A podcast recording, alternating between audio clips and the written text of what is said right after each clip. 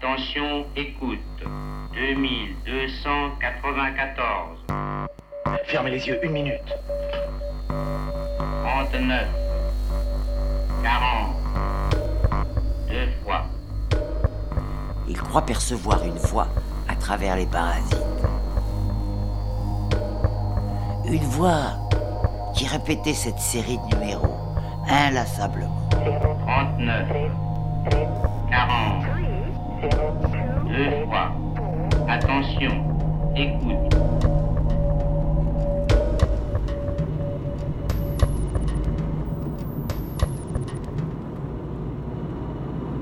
Là, on est en route pour euh, ma station d'écoute. Je suis en quelque sorte un écouteur pirate parce que euh, il y a des écoutes qui sont tout à fait autorisées euh, de radio internationale. Qui, voilà, chaque pays a sa radio qui transmet des, des informations, de la musique, etc.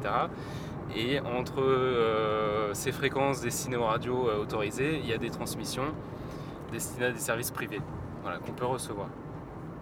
Par exemple, des transmissions euh, qu'on appelle euh, utilitaires, destinées euh, aux services diplomatiques, aux, services militaires.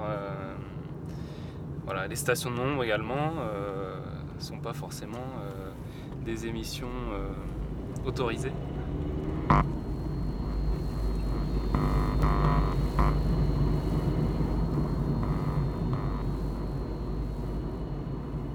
Je m'appelle David et euh, je suis radio-écouteur depuis 15-20 euh, ans que je fais ça et également radio-amateur depuis 2-3 ans.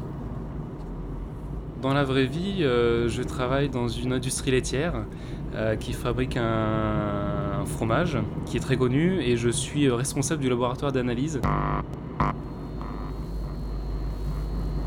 Encore deux petits villages et on arrivera à mon repère de radio-écouteur deux villages et plusieurs euh, centaines de mètres de champs à traverser. L'avantage de la campagne quand on est radio-amateur, c'est qu'on euh, est loin des grandes villes, on est loin des industries qui génèrent beaucoup de parasites. Du coup, l'écoute euh, des radios est beaucoup plus facile. Il y a ce qu'on appelle moins de bruit, moins de souffle, et voilà, on reçoit beaucoup mieux les, radios à la campagne qu'à la ville, parce qu'il y a moins d'interférences.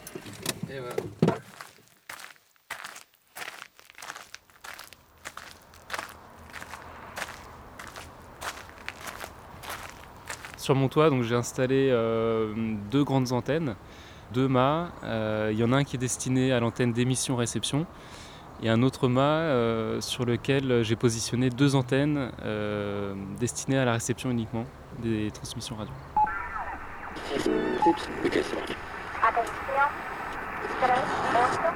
Donc j'ai commencé l'écoute radio quand j'étais au lycée. Euh, j'avais une, toute petite radio portable et euh, je découvrais tout ce qui pouvait se transmettre sur les ondes courtes.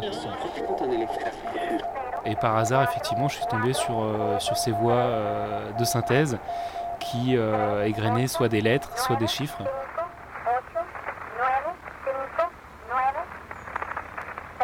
Je dirais que les stations nombres ne sont pas une anomalie, mais une bizarrerie. C'est quelque chose de d'étrange, d'inhabituel, qui correspond pas à ce qu'on entend euh, d'habitude aux transmissions radio classiques et, qui perdure dans le temps.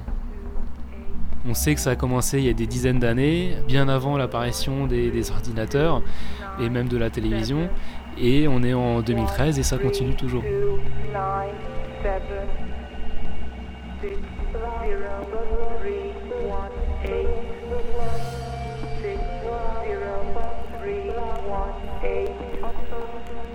Ce qu'il faut savoir, c'est que c'est vieux comme le monde.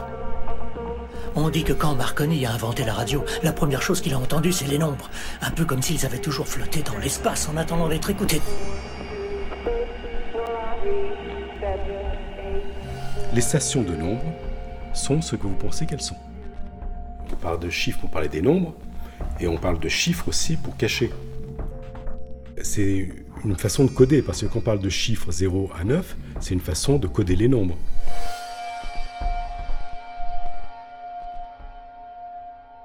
Je m'appelle Hervé Lenning et j'ai écrit deux ouvrages, un sur l'univers des nombres et l'autre sur l'univers des codes secrets, qui est très lié au nombre aussi et aux chiffres.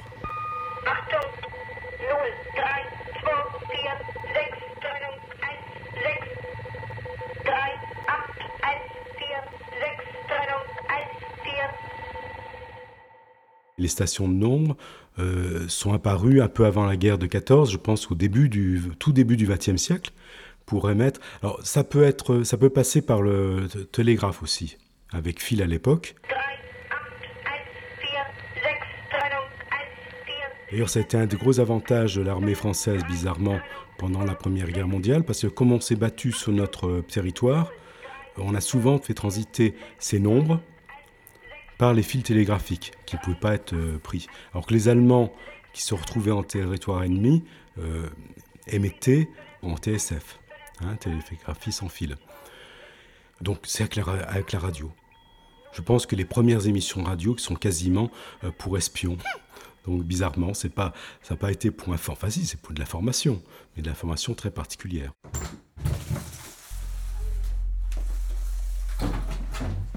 Sans juste, je vais je vais enlever de ma machine. Là, comme ça, moi, je vous dérange pas.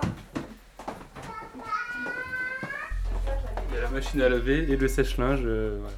Chacun a son petit coin. Je m'en contente, ça va. Mon espace. Alors après, c'est un peu la, La guerre. la guerre parce que moi, euh, je lui dis de pas allumer la machine à laver quand je fais mes écoutes radio pour éviter des, des brouillages ou, euh, ou des parasites.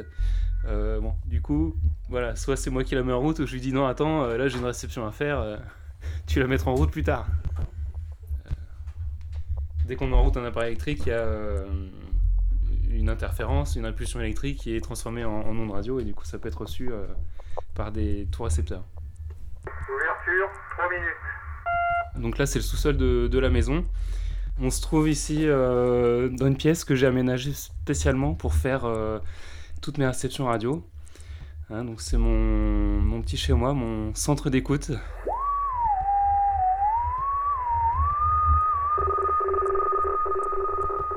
Alors là, vous voyez, c'est mon, grand bureau euh, sur lequel il y a tout le matériel que j'ai installé pour euh, faire mes écoutes radio. Donc j'ai organisé mon matériel en fonction des, types de fréquences à écouter. Oh Un magnéto à J'en avais un exactement comme celui-là. Il y a du matériel destiné aux, hautes fréquences, que l'on appelle VHF, UHF, du matériel destiné euh, aux basses fréquences, aux ondes courtes, petites ondes. J'ai des notes euh, qui concernent euh, différentes choses. Euh, Celles-ci sont dédiées aux stations de nombre. C'est des, des grilles prédictives en fait. C'est une synthèse d'écoute radio de plusieurs radioécouteurs. Et donc à chaque fois qu'ils ont entendu une station radio, ils ont noté la date, l'heure et la fréquence. Et toutes les semaines, le même jour à la même heure, on peut retrouver ces, ces stations de Donc là, il y a une transmission qui va se faire dans deux minutes. Donc on va s'installer devant les radios et puis on va allumer, euh, les radios et essayer d'écouter ce qui va se passer. Donc là, on met en route les antennes.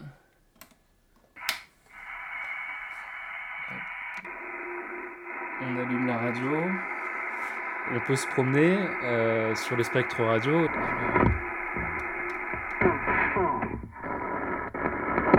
Alors là, la fréquence, c'est euh, 11 484 kHz.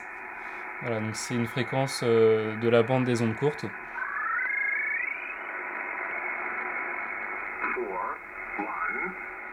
Donc là, il est 10 heures locales, exactement, et donc on entend le démarrage de la transmission radio.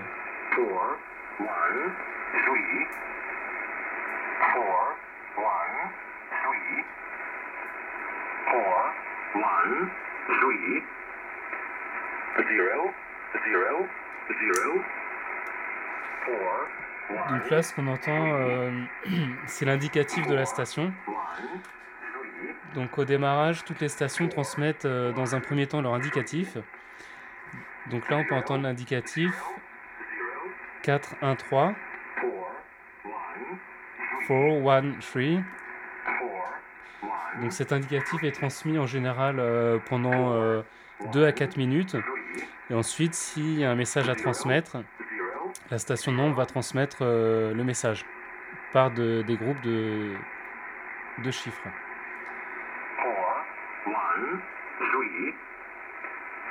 0, 0, 0. Il y, a, euh, il y a 30 ou 40 ans, euh, les voix numériques n'existaient pas et euh, les transmissions devaient être faites par des personnes qui utilisaient des micros et transmettaient en direct les, les séries de chiffres. Aujourd'hui, je ne crois pas que euh, ce, principe-là soit encore utilisé. Il me semble, d'après euh, ce qu'on peut écouter euh, et entendre, que toutes les transmissions soient faites par des appareils et que les voix soient des voix de synthèse et qu'il n'y ait plus personne qui soit derrière un micro à faire les transmissions.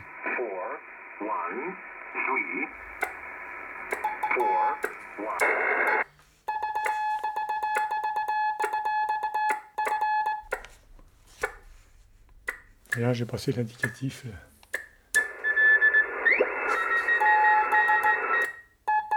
Ah. Euh, appel test, test, test de Fox 8 Kilo Hôtel Québec. Test pour euh, Fox 8 Kilo Hôtel Québec. Allô Pour les films, on vous a demandé de passer 0,95. Vous entendez rien ou quoi Tous les soirs, à partir d'une certaine heure, dans la bande des 3 mégas, j'entendais une émission en, en allemand. 1, 9, 8, 3, 0. Art, Art, Zibon, Art, et ainsi de suite. Enfin, elle passait des séries de chiffres. Au début, j'ai cru que c'était la météo. Parce que, bon, euh, à cette époque-là, la, la Météo France passait des messages euh, de nombres. Et puis, bon, quand j'ai fait mon service militaire, donc là, on m'a expliqué, non, c'est pas, pas tout à fait ça.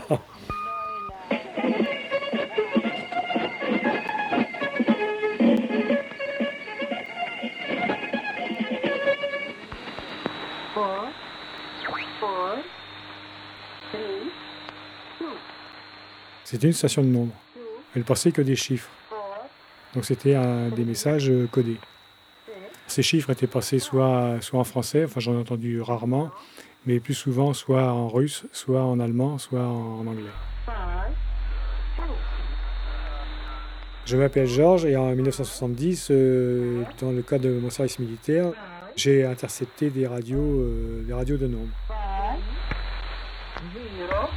On était une vingtaine. Il y en avait à peu près 10 qui écoutaient les, transmissions militaires des, pays étrangers. Et puis, euh, moi, j'écoutais les services de renseignement, les émissions des services de renseignement. On recopiait une, suite de, de chiffres, et puis c'est tout. Hein. C'était envoyé à un service d'exploitation après, qui, on ne sait pas comment, euh, parfois réussissait à avoir les codes et, et déchiffrer et décrypter les messages. Donc, c'était des messages uniquement chiffrés. Qu'est-ce que c'est que cette musique? Ah, je ne peux pas l'éviter. Essayez la fréquence 6. La 6. Ok, Essayez la 7. la 7.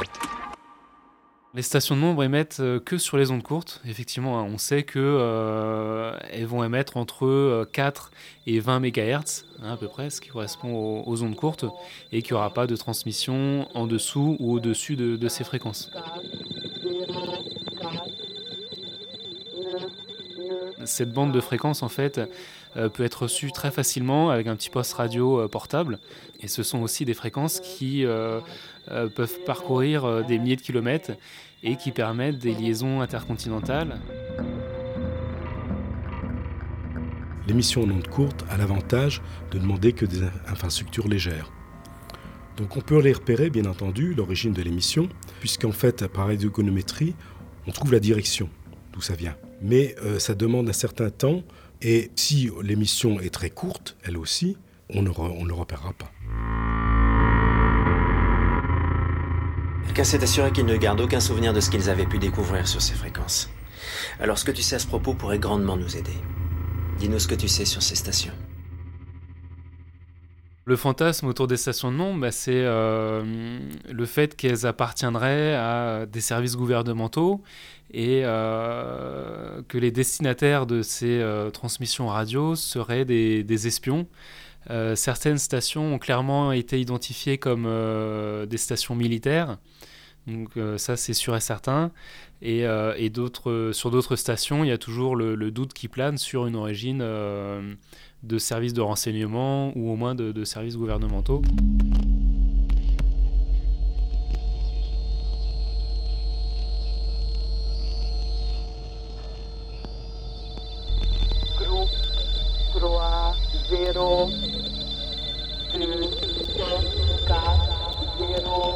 Aucun pays, euh, d'après les, infos que moi j'ai, hein, peut-être que je suis passé à côté, mais effectivement, il n'y a pas eu une reconnaissance euh, officielle des services d'État par tel ou tel pays euh, utilisant ces, stations de nombre.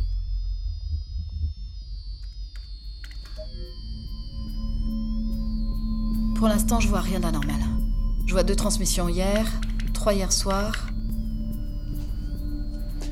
ces combinaisons de chiffres que vous transmettez sont réceptionnées par des agents de terrain. Par ce biais de communication soi-disant infaillible, ce sont des missions qu'on leur délivre. Vous imaginez ce que ça représente? 15 transmissions. C'est-à-dire 15 missions. Non autorisées. Des assassinats, des bombardements. Ça peut être n'importe quoi. Des meurtres.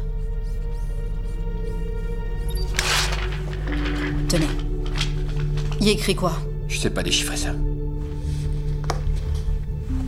Tous les agents de terrain ont sur eux un genre de calepin jetable, type bloc-notes.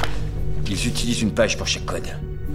Quand vous transmettez quelque chose, l'agent fait correspondre la première combinaison de chiffres avec une page de son carnet. Il ne doit utiliser qu'une certaine page, et cette page seulement pour décoder le message. Une fois que c'est fait, il détruit la page.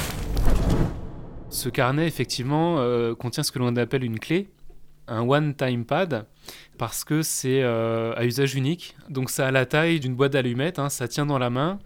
Euh, si on le brûle, il reste aucun résidu et euh, ça pourrait même être comestible. voilà, si jamais il y avait besoin de faire disparaître très rapidement ces petites feuilles de papier, ce petit carnet, hein, on pourrait le manger, le brûler, on retrouverait rien du tout. Chaque message a un code préexistant, complètement aléatoire. C'est tout à fait impossible de craquer un message sans posséder le code d'origine. Il change à chaque roulement. Donc il nous faut le code.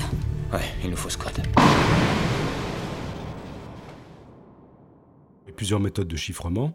Euh, la méthode la plus courante qu'on utilise de nos jours, je pense, euh, qui est la méthode en même temps du téléphone rouge, c'est ça, ça démarre en fait avec César. C'est simplement des décalages. César, lui, décalait de 4. Au lieu de dire A, il disait A, B, C, D, D, etc. après, à la Renaissance, on a eu l'idée tout simplement, et c'est un autre personnage qui était diplomate, qui s'appelle Blaise de Vigenère, qui a imaginé à changer le décalage suivant la position. Par exemple, premièrement, décalage de 4, puis après de 3, puis après de 2, puis après de 15, etc. Et donc ça, ça peut, c'est ce qu'on appelle la clé, les décalages, et la clé va pouvoir être écrite en un mot. Alors, un autre, personnage, qui est un militaire, qui en 1917 a eu l'idée ben, de prendre des clés aussi longues que le texte. Il s'appelle Vernam. C'est le, chiffrement de Vernam, et il a amélioré encore un petit peu en prenant un chiffrement aléatoire. Alors, généralement, ce qui est intéressant, ce qui m'a, en écoutant ces stations de nombres, ce qui m'a intéressé, c'est qu'on euh, groupe toujours les nombres par 5. Et effectivement, ça c'est très vieux, et ça vient du télégraphe d'antan, on groupait toujours par 5. Alors, euh, beaucoup de radio-écouteurs ont essayé de, décrypter ces, messages. Euh, moi, le premier, hein, en essayant de trouver une, une clé ou, de relier donc ces nombres aux lettres de l'alphabet. Euh, malheureusement, c'est tout le monde a essayé personne n'a trouvé le moyen de décrypter ces chiffres faudrait vraiment avoir. Euh, c'est de la chance, là. C'est plus mathématique ou, autre. Voilà, faut tomber euh, par chance dessus. Mais il y a tellement de, possibilités, en fait, qu'on peut pas trouver la, clé exacte permettant de décoder euh, le message à un moment précis.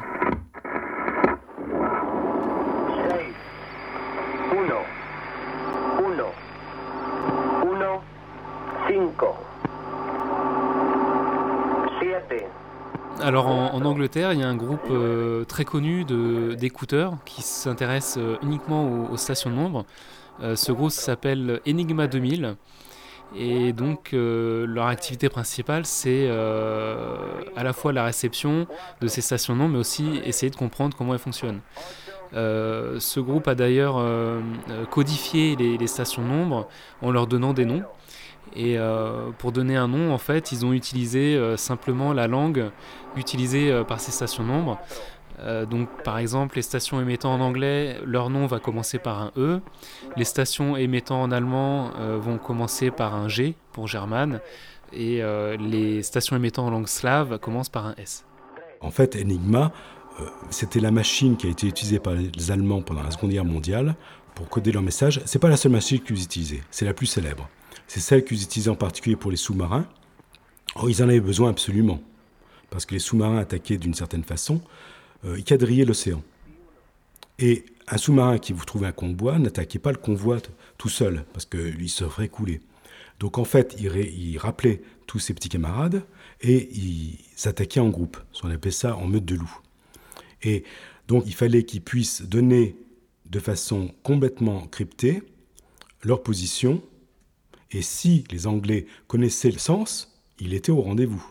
Et c'est comme ça que, à partir de 43, euh, on savait très bien euh, décrypter les messages allemands. Les, les sous-marins se sont retrouvés coulés en très très grand nombre. Comprenez-vous les signaux? Alors il y a une part de fascination, de, de se dire waouh, euh, je suis tombé sur euh, une transmission radio qui est destinée à, à des services gouvernementaux, à des espions.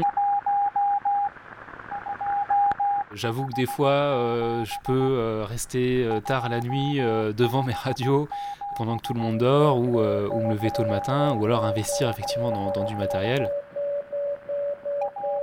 Méfiez-vous, votre femme approche. Ne la poussez pas à bout. Oui, entrez.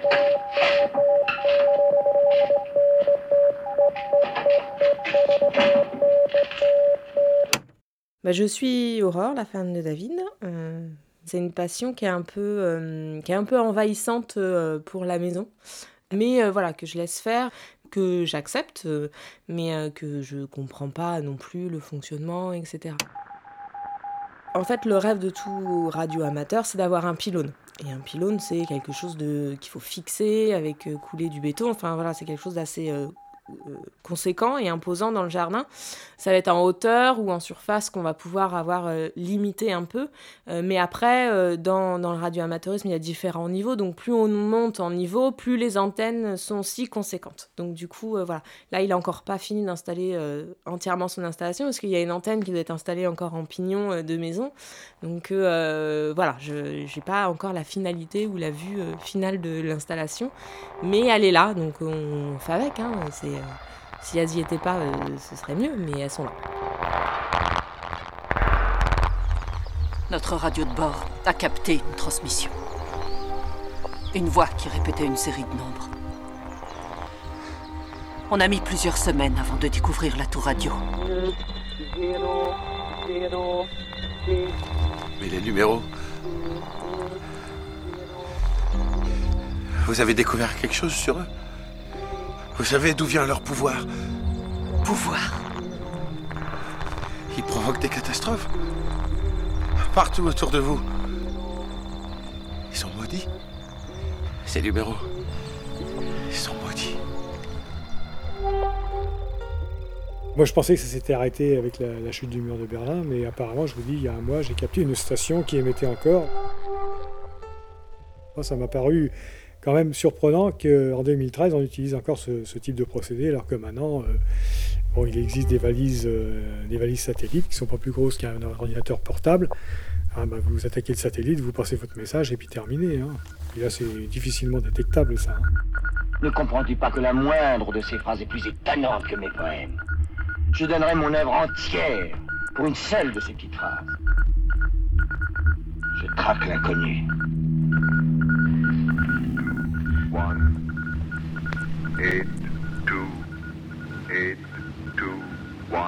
C'est surprenant, on peut toujours les entendre en 2013, mais je pense que les stations nombres sont un secours. Elles peuvent être utiles en cas de crise et il faut les maintenir en vie.